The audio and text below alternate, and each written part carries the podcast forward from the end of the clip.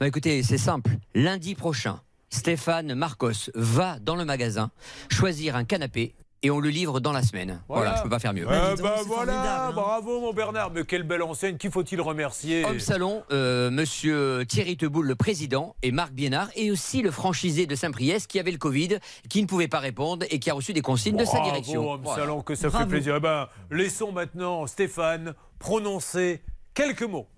Ben, merci, hein, merci à toute l'équipe. euh, Et dites-moi, Marcos, c'est de quelle origine Espagnol. Oh il voulait, il voulait pas nous le dire parce qu'il savait qu'il aurait le droit à sa petite chanson. Ça y est, le canapé est... Le canapé va être remboursé. Enfin, il va pouvoir s'allonger. Ah, sa femme, il va dire de se barrer. Et Noémie, il va embarquer. Oh là là, oh là. Que de rebondissements dans cette émission.